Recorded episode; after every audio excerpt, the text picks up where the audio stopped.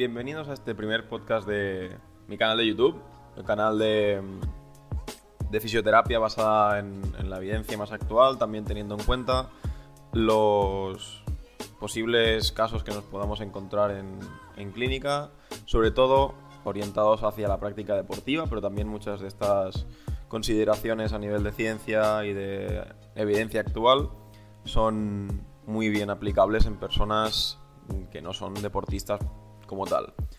Em, yo me presento, soy, soy Uriol, soy fisio desde hace ya unos cuantos años, sobre todo trabajando en el mundo deportivo, como, como comento que voy a traer contenido a este canal, em, sobre todo de fútbol, pero también tengo experiencia en básquet, en, en tenis, en pádel, tengo también experiencia en fútbol playa, que es, digamos, mi segunda actividad principal, así como también tengo trabajo hecho en clínica con, pacientes del día a día, de cualquier rango de edad, pero siempre he sido deportista y, la fisioterapia deportiva para mí es posiblemente la, variante que más me gusta dentro de, esta profesión. Sin más, vamos a, comentar. Esto va a ser un, estos podcasts van a ser un respaldo, digamos, a publicaciones que, voy a ir haciendo en Instagram. Eh, para quien pueda venir de allí, eh, esta semana anterior he estado publicando contenido acerca de lesiones de, tobillo, en concreto sobre esguinces de tobillo, porque luego hay otras lesiones más complejas, pero una lesión muy habitual, tanto en el mundo del fútbol, que es el mío principal, como en muchos otros deportes al final, debido a la multidireccionalidad de estos, estos deportes, entre, entre otros estímulos externos que pues condicionan a que el tobillo pueda tener un punto de, digamos, un punto flaco eh, y que sea objetivo de, una gran cantidad de lesiones. Sin más, vamos a ello. lo primero que hay que hacer es, evidentemente, eh, acudir a un profesional para que el diagnóstico sea preciso y sea lo más pronto posible. Sin embargo, yo aquí te voy a dar unas herramientas para que puedas más o menos orientarte tú mismo en el diagnóstico de un esguince de tobillo y más o menos cómo puedas tratar las primeras horas de este esguince de tobillo. ¿Vale? En principio, los esguinces suelen venir provocados por una torcedura, mm, más específicamente llamado entorsis, pero bueno, lo dejamos en una torcedura y muchas veces el diagnóstico va en función de pues, nuestra funcionalidad, eh, la capacidad que tenga ese tobillo básicamente pues de seguir replicando acciones del día a día o incluso deportivas y depende de ese grado de dolor o de incapacidad que nos genere la lesión pues podríamos orientarnos dentro de uno de los tres o incluso cuatro grados que ahora mismo se le puedan otorgar al esguince de tobillo. Más adelante contaré cómo se seccionan estos grados, pero bueno, lo primero que hay que tener en cuenta es la funcionalidad de ese tobillo lesionado.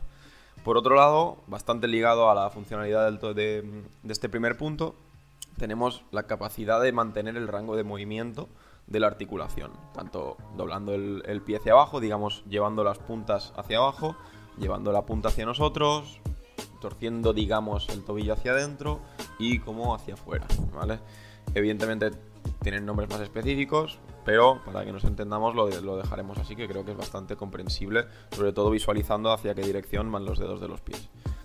Em, luego hay pruebas específicas que sí que requieren de un profesional sanitario, sea fisioterapeuta, médico eh, u otros, que son las pruebas del cajón de talón o, o de tobillo y de la inclinación del talón, que como comento son pruebas que se tienen que hacer manualmente desde fuera eh, que no voy a explicar cómo se hacen porque replicarlas uno mismo es relativamente complicado y pierden mucha fiabilidad. Si ya de por sí no son siempre 100% fiables cuando las realiza un, profesional, mm, no tiene mucho sentido que las intentemos replicar en casa.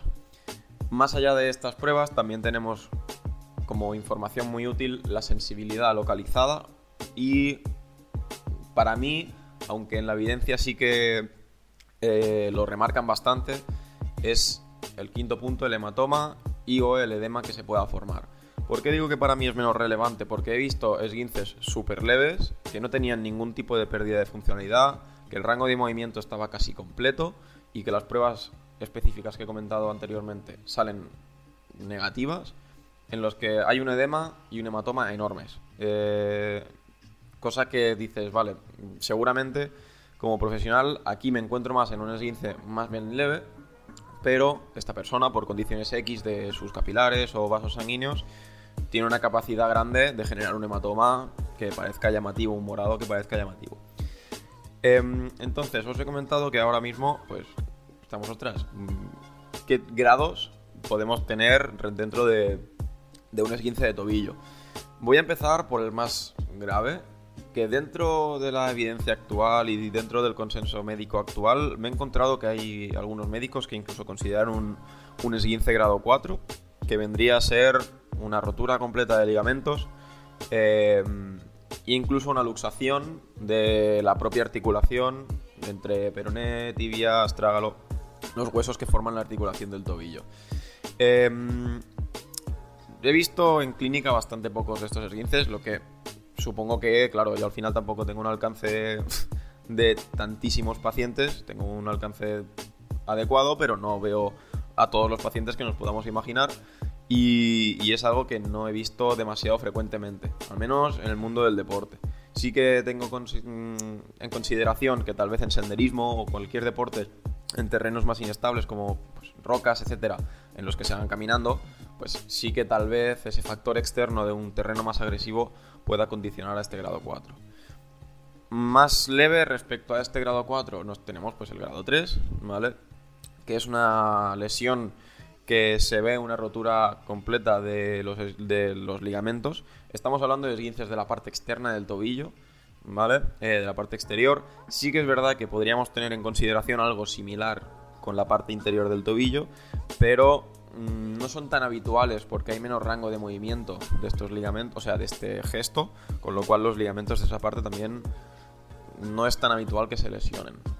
Y el procedimiento es relativamente similar a lo que voy a ir contando. Sin embargo, hay, en mi experiencia, los tiempos son tal vez un poquitín más largos en una lesión interna de un esguince de tobillo que en una lesión externa. Eh, como comento, grado 3 es el paso inferior, eh, y es una rotura completa de ligamentos o casi completa de ligamentos sin que haya esa luxación eh, de la articulación. Luego pues iríamos al grado 2, que es posiblemente el grado más común, entre el grado 1 y el grado 2 son los más comunes, porque el grado 2 es el típico esguince de una torcedura bastante severa en el que hay una pérdida de función importante, que no se puede mover el pie completamente y eh, suele haber un hematoma relativamente importante, aunque no siempre, como he dicho antes. Y mm, es un esguince que a nivel estructural la lesión de ligamentos es moderada. Puede que haya alguna fibra rota, mm, pero no suelen ser muy... O sea, no hay, no hay una cantidad de fibra rota que sea llamativa e incluso preocupante. Es una cantidad de fibras que se rompe que el propio cuerpo es capaz de recuperar con el adecuado tiempo y la adecuada recuperación, o sea, la, adecuada guía para la recuperación es capaz de recuperarse eh, de manera satisfactoria a nivel eh, funcional, deportivo, etc. Y luego pues tendríamos el grado 1, que es el, grado menor, por así decirlo, que es una torcedura eh, en la que, bueno, la funcionalidad está disminuida los, las pocas primeras horas, pero que suele causar un retorno al juego más que satisfactorio y en un periodo relativamente corto, incluso 7-10 días más o menos cuando hablamos de la vuelta al deporte. Eh, una vez tenemos, pues ya sabemos qué grados tenemos de esguince, cómo más o menos se diagnostica un esguince, siempre recordando que, el, diagnóstico lo tiene que hacer un profesional sanitario, mm, aunque nosotros mismos nos podamos orientar.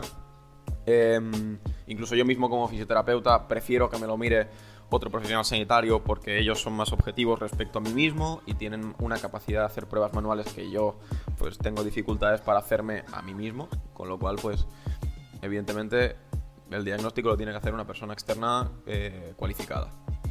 Aún así, en casa lo que podemos hacer las primeras horas, las primeras 48-72 horas, los 2-3 primeros días, es aplicar hielo en caso de que tengamos un dolor relativamente importante y solamente si es necesario podemos utilizar algún tipo de medicación.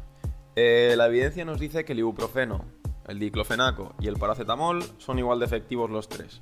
A mí, personalmente, el que más me gusta recomendar es el paracetamol, porque es el que menos efectos secundarios tiene a nivel gástrico y también a nivel de proceso inflamatorio que tiene el propio cuerpo. Porque cuando nos tomamos un ibuprofeno u otro antiinflamatorio, estos a largo plazo, bueno, a largo plazo son 5 o 7 días de, tomar el medicamento de manera habitual, en la típica pauta de 8 horas, eh, puede tener algún tipo de interferencia en el sistema de modulación de inflamación de nuestro cuerpo. El paracetamol no ocasiona eso. El paracetamol es un analgésico, reduce el dolor, pero no, tiene eh, no interviene en el, en el procedimiento de inflamación de nuestro cuerpo. Em, estos primeros días se puede hacer movimiento perfectamente, siempre todo lo que vaya a comentar dentro de la tolerancia del dolor, buscando como mucho un poquito de molestia, pero sin llegar a sufrir por ello. Y como comento, se puede hacer movimiento con un apoyo total o parcial, ¿vale? En función de la severidad de la lesión. Em, y está indicada la prescripción de ejercicios sin aplicar una carga máxima en función del grado. Si es un esguince muy leve de grado 1, sí que se puede incluso hacer carga máxima y, caminar con normalidad, etc. Pero eh, aún me lo estoy encontrando de vez en cuando, pero no es lo más recomendable el uso de eh, yesos o vendajes duros eh, o el apoyo en muletas, ¿vale? Tiene que ser un, grado muy severo para recomendar cualquiera de esas inmovilizaciones o el apoyo en muletas. Y siempre y cuando os recomienden el apoyo en muletas, para mí tiene que haber un mínimo contacto del pie lesionado en el suelo para darle información y ese trabajo, siempre que se pueda apoyar mínimamente el pie en el suelo, aunque sea con un yeso, es información que recibe nuestro cuerpo para que luego en la recuperación no tengamos eh, que trabajar un poquito de más, ¿vale? Por otro lado, ya hemos podido categorizar el esguince que tenemos, ya sabemos más o menos cómo actuar los tres primeros días, tres, cuatro primeros días incluso. Eh, ¿Qué hacemos ahora? ¿Cómo empezamos nuestra recuperación una vez ya tenemos más capacidad funcional? Pues bien, la clave en la recuperación de las lesiones de esguince de tobillo es la carga progresiva. Eh, no podemos pretender que si, pues en nuestro caso, me pongo en el peor de los escenarios, entre comillas, dentro de lo que es algo recuperable relativamente fácil. Un esguince de grado 2, eh, no podemos pretender pasar de tener un apoyo casi mínimo a querer apoyar el pie totalmente em, y querer volver a la actividad deportiva en el mínimo tiempo posible. Sí, o sea, todo el mundo quiere volver en el mínimo tiempo posible, pero hay que tener cabeza porque, eh, según la evidencia científica actual, entre el 10 y el 30% de esguinces de tobillo son propensos a recaer. Y eso es porque hay un, cierto ambiente en, la recuperación de la lesión, eh, se haga mejor o peor, que pues puede dejar una pequeña inestabilidad crónica de tobillo, cosa de la que hablaremos más adelante. Pero si nos aseguramos de que hacemos una carga progresiva y de que hacemos una introducción al deporte más adelante, eh, también progresiva, vigilando, haciendo caso a nuestro cuerpo y controlando las cargas con el fisio o con el preparador físico incluso, eh, nos aseguramos de que la, recaída en un, en un futuro eh, no sea tan, tan, tan posible dentro de nuestro caso. Entonces, sobre todo es clave la carga progresiva. También es muy importante el rango de movimiento de la flexión dorsal, es decir, como hemos dicho al principio, el movimiento en el que tiramos nuestros dedos hacia nosotros, eso es la flexión dorsal. Y es un rango de movimiento muy importante, porque es, según la evidencia científica, uno de los movimientos que si está limitado, favorece más a la lesión de tobillo porque reduce eh, la capacidad de absorción que tiene nuestro pie, ¿vale? Porque nuestro pie también tiene una cierta función de muelle de absorción de, de impacto, sobre todo al correr o a los saltos. Em, como comento, eh, el rango de movilidad en, esta dirección es muy importante. Con lo cual, a nivel eh, de movilización, la movilización manual hecha por un, terapeuta o activa hecha por nosotros mismos dentro de unas pautas que nos dé nuestro terapeuta son muy importantes. Porque favorecen que el tobillo recupere su sistema de movimiento normal y eso pues eh, reduce la, la, potencialidad de recaídas en un futuro. Em, luego, eh, muchas veces eh, no se le presta demasiada atención al tiempo de reacción de la musculatura de la zona. ¿Qué quiero decir con esto? Nuestra musculatura actúa como un sistema protector para intentar que los ligamentos no lleguen a tener eh, acción en un mecanismo lesional. Entonces, la musculatura peronea, es decir, la que tenemos en la parte de fuera de la pantorrilla, eh, la parte más externa, es la musculatura que se encarga de intentar evitar, junto con otros músculos, pero es la, que, la principal encargada de intentar evitar el mecanismo de una torcedura de tobillo que nos lesiona los ligamentos externos. Entonces, cuando nos lesionamos, muchas veces lo que pasa es que por la falta de apoyo o por el propio proceso de recuperación, esta musculatura peronea eh, reduce su capacidad de informar y su capacidad de corregir unas posibles torceduras futuras. Y es por ello también uno de los motivos principales por los que muchas veces hay recaídas en el primer año. Em, luego, eh, a nivel ya más de, ejercicios, eh, es muy interesante hacer, pues como hemos comentado, ejercicios de movilidad, también ya no solo manuales, como he comentado antes que puede hacer un terapeuta, sino activos, como también lo he mencionado en un momentito, de Em, rango de movimiento, sea con gomas, sea con apoyo, sea con eh, superficies inestables, pero inicialmente las superficies inestables las dejaremos de lado porque pueden ser útiles más en el futuro, con más seguridad, con menos riesgo, mejor dicho. También hay estudios que demuestran que el estiramiento del tríceps o sea, de lo que viene a ser gemelo y sóleo, de la parte posterior de la pantorrilla, Em, mejoran mucho el pronóstico. Eh, seguramente, bueno, seguramente en el propio, los propios estudios indican que este estiramiento de, la parte posterior de la pantorrilla ayudan al tema del rango de la flexión dorsal de tobillo. ¿vale? Estos dos tipos de ejercicios, los estiramientos y los ejercicios de movilidad, se tienen que hacer cuanto antes posible. Y normalmente para hacerlos lo antes posible deberían ser sin carga. Más allá de eso, la fuerza también es un factor muy importante. Fuerza tanto de la zona muscular de la pantorrilla, o sea, la musculatura vinculada directamente al tobillo o incluso la musculatura propia del pie, como la musculatura de eh, la cadera y de la parte inferior del tronco o core, como le queramos llamar.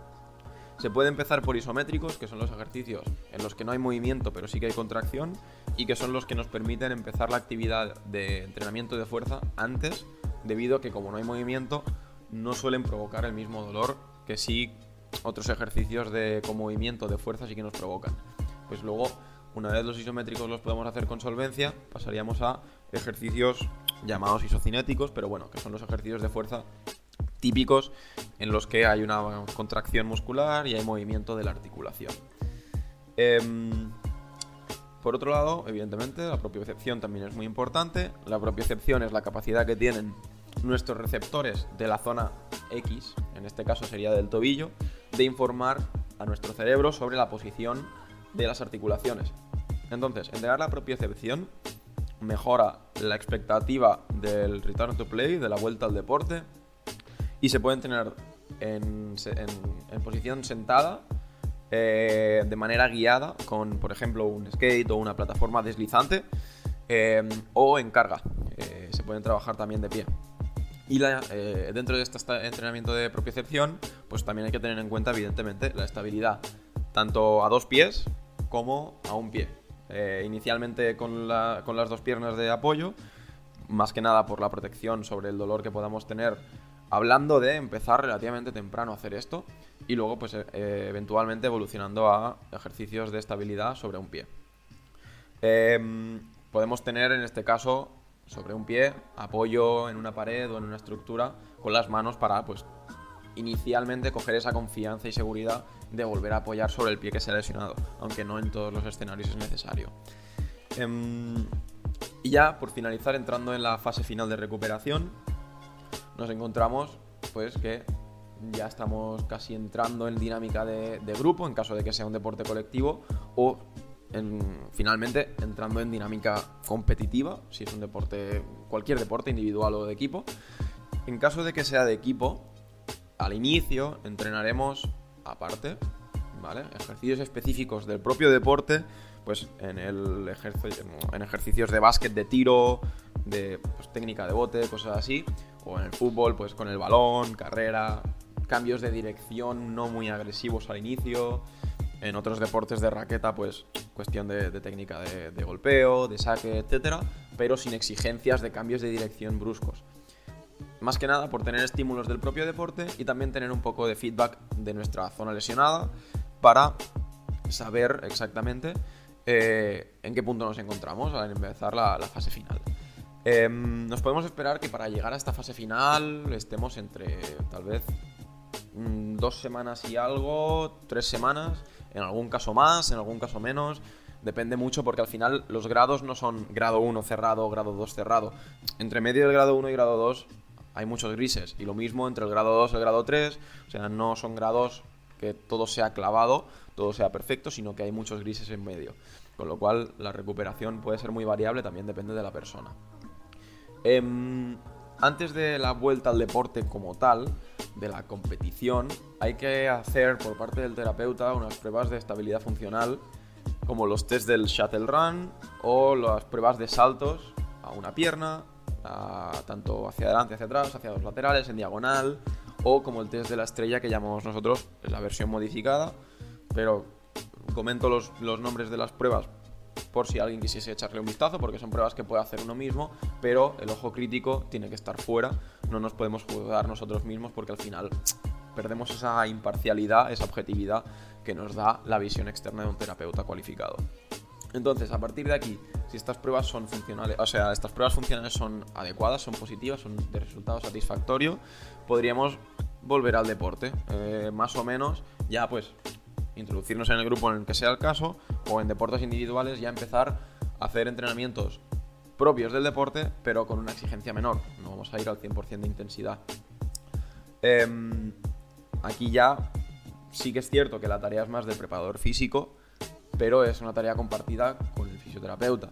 Em, el vendaje rígido nos puede ayudar, el vendaje típico, el tape de toda la vida, que es un vendaje rígido no elástico, eh, nos puede ayudar, pero no es recomendado usarlo siempre durante los próximos meses de la recuperación.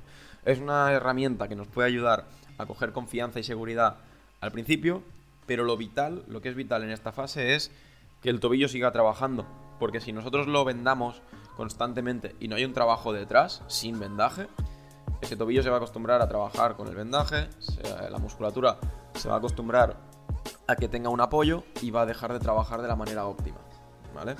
Así que el vendaje es simplemente una herramienta que no hay que utilizar siempre, hay que ir reduciéndola progresivamente. Entonces, nos encontraríamos ya prácticamente integrados en el grupo, eh, algunos ejercicios con el grupo, otros ejercicios por separado, más que nada por dosificar un poco las cargas iniciales, como hemos comentado. La progresión de cargas es lo más importante a la hora de recuperar nuestras lesiones. Em, luego tenemos un escenario eh, ya más a largo plazo, que es la inestabilidad crónica de tobillo. ¿vale? Esta inestabilidad crónica de tobillo se describe por la sensación del propio paciente de que ese tobillo no es estable, de que se va. Se describe como un tobillo que se me va cuando hago no sé qué apoyo, o se me va cuando bajo las escaleras. Em, es un escenario que no es una lesión como tal, o sea, no hay una estructura lesionada, pero sí que hay una lesión a la hora de la circulación de información desde ese tobillo inestable a priori y la información que le llega al cerebro eh, desde ese tobillo. Para trabajar esto se sigue teniendo, o sea, se tiene que seguir trabajando la propiocepción, hay que mejorar la conciencia articular, la fuerza muscular de la, de la musculatura eh, flexora dorsal, es decir, principalmente del tibial anterior, eh, de la musculatura peronea de la que hemos hablado antes y también de la musculatura abductora de cadera, principalmente glúteos y tensor de la fascia lata. ¿Por qué hay que fortalecer esta musculatura? Primero, la musculatura flexora dorsal porque tiene una capacidad de estabilidad anterior del tobillo muy importante y lo mismo que hemos comentado antes de la musculatura peroneal, la parte externa de, nuestra pantorrilla, juega un papel muy importante en el tiempo de respuesta sobre una torcedura. Luego la propiocepción y la conciencia articular representan un papel muy un papel principal en también esa velocidad de información desde el tobillo hacia el cerebro en la que nuestro cuerpo tenga más capacidad de reaccionar. Es un poco una, el primer paso para que la musculatura reaccione es que la propiocepción y la conciencia articular sean correctas e informen de manera adecuada al cerebro de lo que está pasando en la articulación. Em, y tal vez nos preguntemos, ostras, ¿y qué pinta la, la musculatura glútea, la abductora de cadera en el tobillo? Pues bien, si nosotros tenemos una musculatura de la cadera que no estabiliza hacia abajo, porque la musculatura de cadera estabiliza también la rodilla, pues la rodilla también tiene consecuencias sobre el tobillo. ¿Vale? Es un poco una cadena ascendente y descendente. Del tobillo puede repercutir en la cadera o incluso lumbares, y de cadera a lumbares puede repercutir en rodilla y en tobillo. ¿Vale? Entonces, em, por eso es importante que la musculatura abductora de cadera principalmente sea funcional, que tenga una cierta fuerza y que sea capaz de estabilizar la pierna al completo. Em, en continuación con esto de la cadena ascendente o descendente, tenemos que la pérdida de rango de movimiento en flexión dorsal, la que hemos comentado antes de los dedos hacia nosotros, también reduce la capacidad de absorción de impactos, como hemos comentado, y eso produce un aumento del tiempo de estabilización ante un estímulo eh, en las personas con este tipo de inestabilidad crónica de tobillo. Es decir, hay menos flexión dorsal, eso repercute en que para estabilizarnos después de un salto o de un apoyo eh, necesitemos más tiempo y eso es más aumenta la facilidad de lesión de tobillo a, nivel de medio plazo largo plazo em, esta, esta condición mm, condiciona que haya una compensación por parte de la rodilla y por parte de la cadera cuando nuestro tobillo no tiene una, flexión dorsal adecuada, lo que acostumbramos a hacer es doblar más la cadera, inclinar más el tronco sobre nuestra pierna para compensar esa falta de movimiento. Y eso también, a su vez, lleva a que se flexione menos la rodilla y eso puede condicionar lesiones de rodilla futuras. Eh, esto se ve principalmente en, el estudio, la revisión que hacen Tyson y colaboradores de 2019 y la verdad que desde este estudio, hay, en, esta, en este aspecto de la inestabilidad crónica de tobillo, hay muchas consideraciones a tener en cuenta. Como por ejemplo, eh, también la función principal del trabajo de salto y estabilización previa. Es decir, el entrenamiento de un salto con estabilización, más el entreno de estabilidad como tal y junto al entreno de fuerza, de musculatura de pierna al completo, de core hacia abajo e incluso musculatura propia del pie, son los tres trabajos principales en personas con inestabilidad crónica de tobillo, aparte de la propiocepción y la conciencia articular.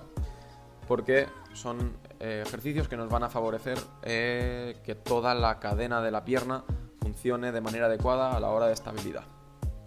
Por último, podríamos pensar en hacer doble tarea, una inestabilidad causada por un apoyo a una pierna, por un bosu, una superficie inestable, más un estímulo deportivo, como podría ser en el caso del fútbol, pues un balón y devolverlo, etc. Podría ser útil, se usa muchísimo, pero podría ser útil principalmente en fases finales de la recuperación, porque al principio lo que tenemos que ganar es conciencia corporal, capacidad propioceptiva si utilizamos la doble tarea de una inestabilidad más un estímulo deportivo al principio, lo que estamos haciendo es que nuestro cerebro tenga que estar centrado en dos funciones y no centrado principalmente en la propia acepción. Cosa que si nos falla en la doble tarea mm, no trabajará. ¿Por qué? Porque tenemos que estar pendiente de más tareas. ¿Vale? Entonces, primero es trabajar la propiocepción y la conciencia articular y cuando esa transmisión de información sea adecuada, tengamos ya una doble tarea para que nuestro cerebro junto con nuestro tobillo trabaje bien y se le ponga un, pelín más de intensidad, un estímulo más a nivel de exigencia. ¿De acuerdo? Esto es todo por, hoy, por el podcast de la recuperación de tobillo. Me ha salido un poquito más largo de lo que yo quisiera, pero es que hay mucha información eh, al respecto que creo que es relevante tener en cuenta, sobre todo porque es una de estas lesiones que es propensa a recaídas y creo que es importante dar toda la información posible para intentar reducir la cantidad de recaídas que podamos tener eventualmente. ¿De acuerdo? Espero que os haya gustado. Si es así, sobre todo comparte, dale al me gusta. Eh, sobre todo me interesa mucho vuestra opinión, comentar en, en, la parte de comentarios vuestras experiencias, si estáis lesionados actualmente, en qué punto estáis, Em, consideraciones que tengáis sobre el podcast, si sois también compañeros de profesión, cuestiones que podamos debatir, siempre con respeto. Para eso está la caja de comentarios y espero tener un sano debate. Nos vemos en el próximo podcast. Un saludo y hasta la próxima.